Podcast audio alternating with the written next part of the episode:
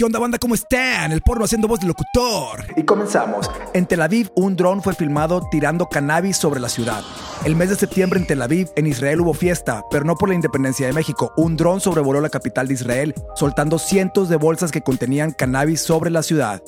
Con madre, ¿no? En Israel el uso médico del cannabis está permitido, no así el llamado recreativo.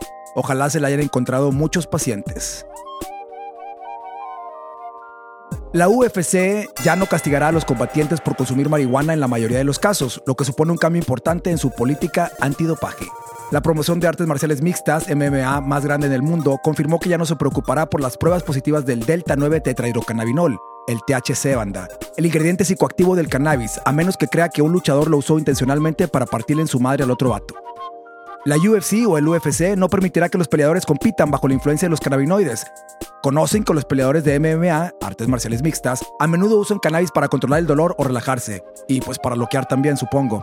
Los combatientes que abogan por el uso competitivo legal de la marihuana han argumentado anteriormente que una flexibilización de las reglas anticannabis de la UFC podría conducir a una reducción en el uso de antidepresivos o analgésicos más adictivos.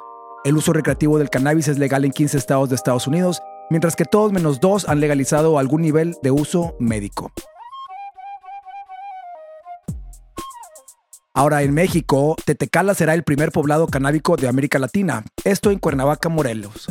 La Asociación Civil de Pueblos Unidos del Sur de Morelos, que encabeza Alejandro Bello Arellano, pretende hacer del municipio de Tetecala el primer poblado canábico de América Latina, después de Sinaloa supongo.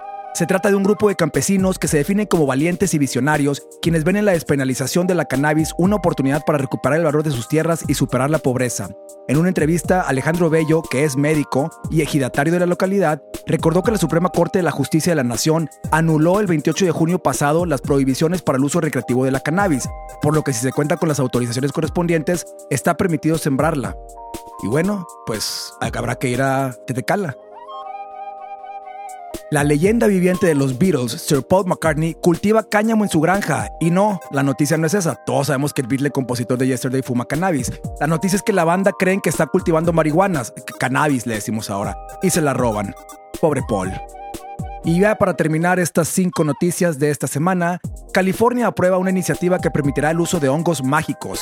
California, en Estados Unidos, ha dado un paso importante hacia la despenalización de las sustancias psicodélicas con el nuevo proyecto de ley que permitiría a mayores de 21 años usar la psicosibilina para uso personal y para compartir socialmente los alucinógenos comúnmente conocidos como hongos mágicos. Este proyecto de ley no permite compartir la sustancia con menores de 21 años, wink wink, y elimina la prohibición estatal para cultivar esporas de hongos u otro material que contenga tenga psicosibilina o psicocilina. Esta iniciativa fue aprobada por el Comité de Seguridad Pública de la Asamblea, contemplando los beneficios que ha dado a los militares y otros que afirman pueden apoyarse en el uso de psicodélicos para tratar el trauma de la guerra. Y bueno, un senador demócrata Scott Wiener señaló que es hora de que reconozcamos los beneficios de estas sustancias incluso fuera de un estudio clínico. La oposición a la legalización de las drogas él dice que no va a provocar todo este tipo de cosas horribles que se mencionan, porque eso simplemente no es cierto. Así que ya saben, banda, insertar aquí un eslogan mamador.